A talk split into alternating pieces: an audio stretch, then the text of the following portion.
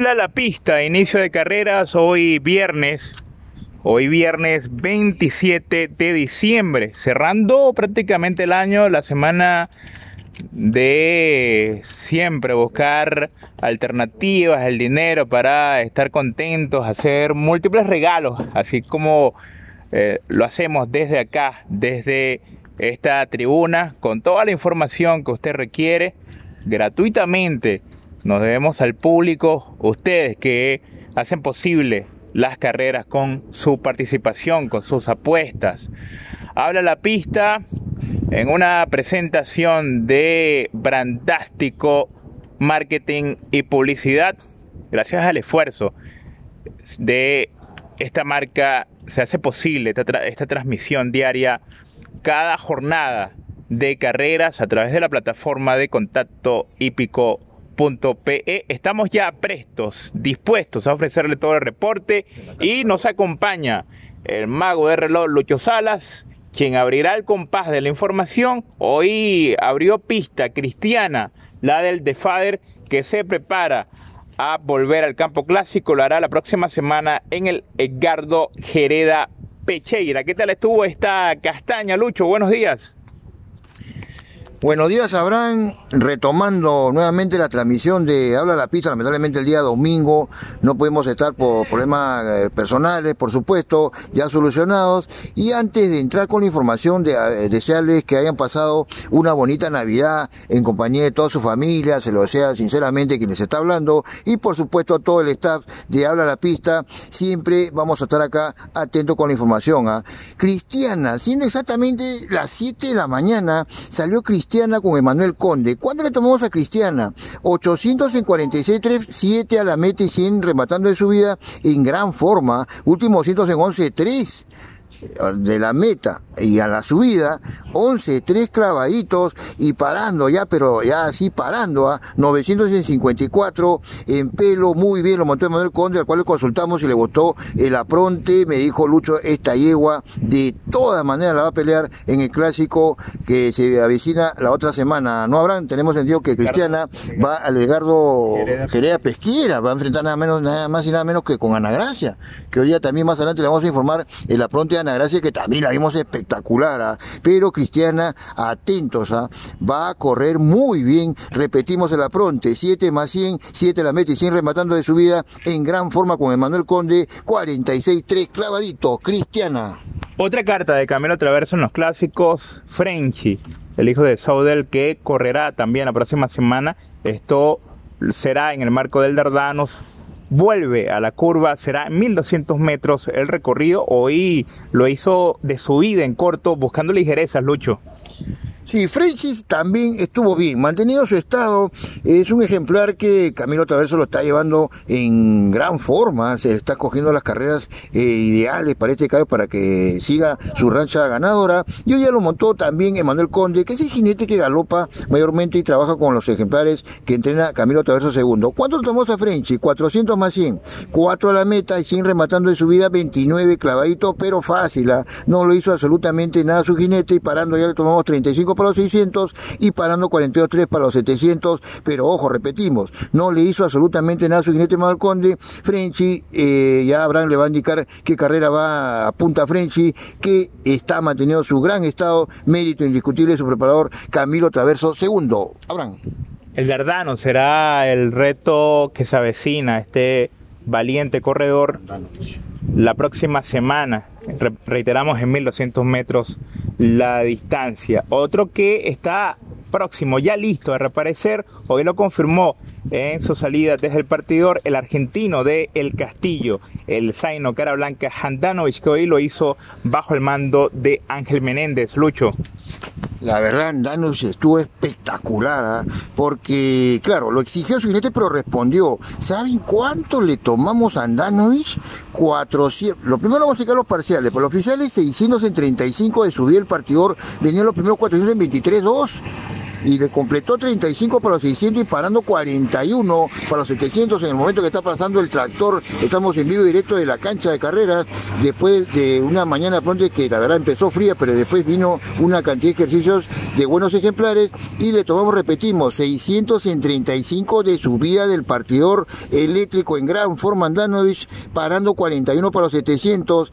Sinceramente, habrán qué carrera me dice cada vez, ganadora de una. Sí, ya tiene previsto volver esta semana en ganadores de una en la red, mil metros la distancia para este argentino. Cerramos con dos ejemplares también del campo clásico, Chiqui Baby, la alazana del unicornio, y Mohamed El Ali, el de Agustín Vázquez, que viene a correr las bravas, las carreras de las coronas, Lucho.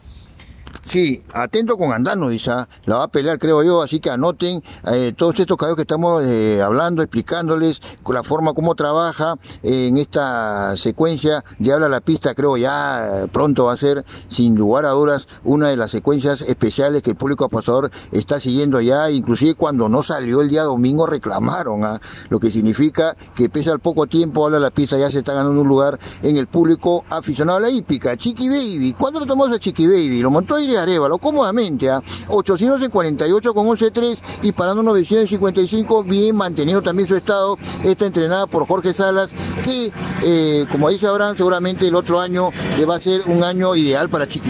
¿ah? Es una yegua que viene bien, está sanita, la están llevando con calma, tiene un buen entrenador como es Jorge Salas, que este año ha sido espectacular para Jorge Coco Salas, sinceramente ha sido un muy buen año para el entrenador nacional y esta Chiqui Baby, no lo duden que el otro año va pelear de todas maneras en las carreras en la cual seguramente su preparador va a elegir la, la ingreída del Estú Unicornio Chiqui Baby.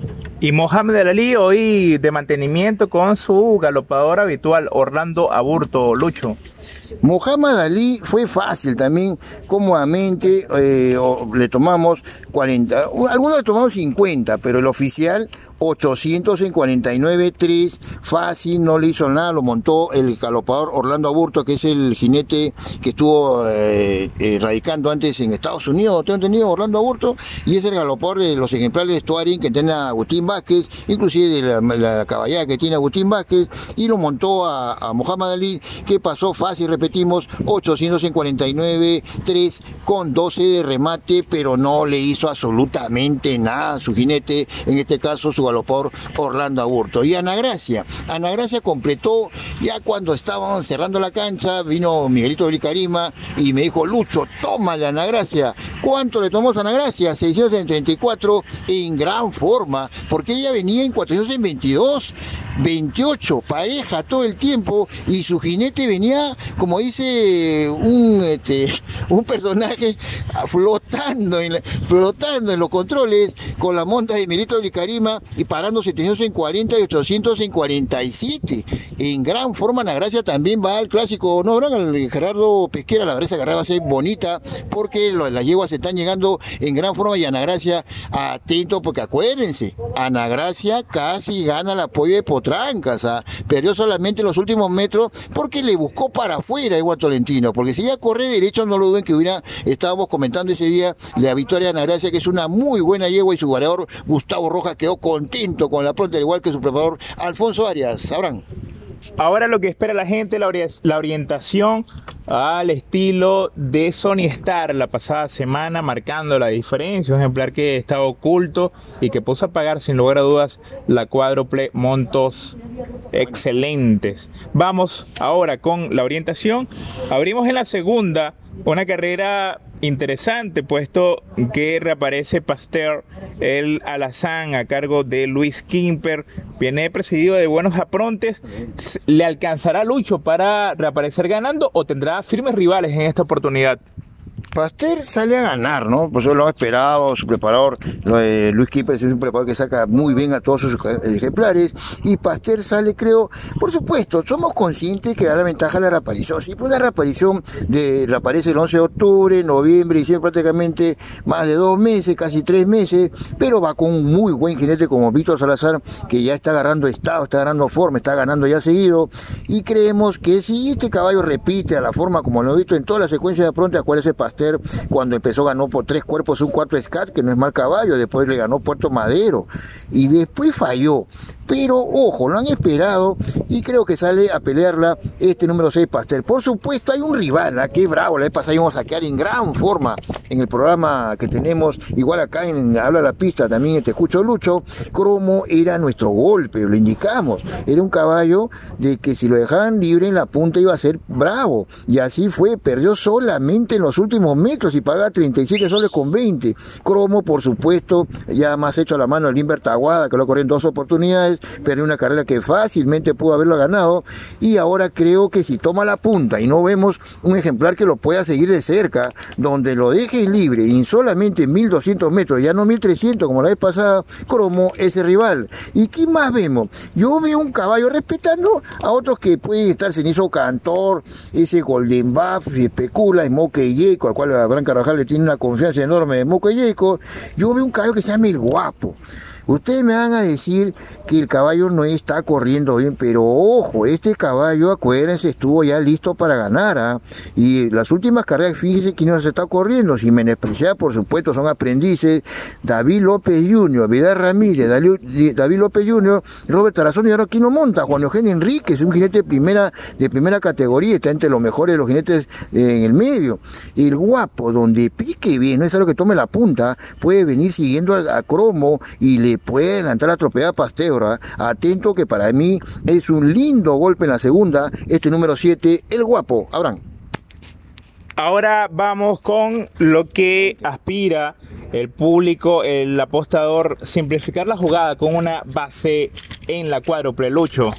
Sí, Sí, Abraham, en la última, yo creo que hay una yegua que gana, sinceramente, si es todo normal, por supuesto, no somos tampoco, no, no, no, si pierde van a decir, Lucho, tú la echaste fija. Siempre en las carreras hay un 90% de posibilidades, ya un 10% que puede pasar parte de mal, se cae su jinete, pueden haber otras cosas que a veces ocurre, pero si Sao Cris en la última carrera repite a la forma como le hemos visto en ese apronte de 846 rematando de su vida, Fíjense, es una cuatro años que cuando debutó a mí me gustaba fija en Sierra, así lo dedicamos en el programa Te Escucho Lucho, que va hoy día de 3 a 4, ¿ah? de 3 a 4 va Te Escucho Lucho en la cuenta Manuel Lucho, Te Escucho Lucho por Live, indicamos eh, como Sierra, Sao Cris, quedamos en gran forma porque tenía solamente tres votos y los tres votos, dos eran míos. Si no lo hubiéramos pronosticado, no lo duden que no pagas 4.20. ¿ah? A Dios gracias, tenemos gran aceptación entre el público apostador y nos siguieron y eh, por supuesto agarraron con Sao Cris. Y ahora para mí es el cierre de la somos conscientes, repetimos, una cosa es correr con Alime, la más brillante, Lady Sophie, y otra cosa es correr con Santa Catalina, que está corriendo con Soprado, con Gringa Power, con Portada, con Hechizada, con otro lote, ¿ah? por supuesto, tiene que dar el, salto, porque si no, Santa Catalina puede ser más rival de lo pensado, ¿ah? es para mí la gran rival, pero confiamos en Sao Cris, va con un aprendiz que la está trabajando, la está galopando como el Limbertaguada, creo que Sao Cris la creemos muy buena yegua y para mí es el cierre de la cual. Por supuesto, usted no quiere cerrarse. Es difícil cerrarse a veces en la cuadra y en la última. Esa Santa Catalina puede ser peligrosa, porque la vez pasada volvía al mes, está más puesta, va con la confianza de su jinete Jonathan Valdivia, al cual le gusta el compromiso, le consultamos y después la pronto me dijo, esta, esta está más puesta, la próxima considérala. Cuando pasó 35 para los 600 con Jonathan Valdivia, Santa Catalina, si no quieren cerrarse, acompáñalo por supuesto a Sao Cris con el número 4, Santa Catalina. Es prueba de cuatrifecta. Osada le gusta a su jinete Andrés Trujillo. ¿ah? Le pasamos la información, Andrés Trujillo le pasamos, nos recomendó y lamentablemente no le hicimos caso y ganó con ese caballo sin First, dando la sorpresa. Y él es un convencido que estalló a la pelear y puede ser que tenga razón porque está corriendo el handicap con Esvenca, con Chinchana, atento para la cuatrifeta, no ganará, pero entre la cuatrifeta el número 5 Sa puede ser, al igual que el número 6 Marilinda, que también está corriendo en las carreras bravas, Creichi Francesca, Lady Fati, Chiscot, si les gusta también, pero ojo para la cuatrifeta. Por acá, cantado el primero y el segundo, creo yo. a Sau Cris creo que responde y gana y es el cierre para mí en la cuádruple. Y Santa Catalina, si ustedes no quieren cerrarse, acompaña con su número 4, Santa Catalina, Abraham Carvajal. Hasta aquí esta sección de Ahora la Pista. Recuerden todos los días de carreras en el portal contactohípico.pe. Ahí estará colgada la información. Cuando usted diga, cuando usted disponga, 15 minutos sin desperdicio con todo lo que acontece en Monterrico. Mucha suerte en sus apuestas.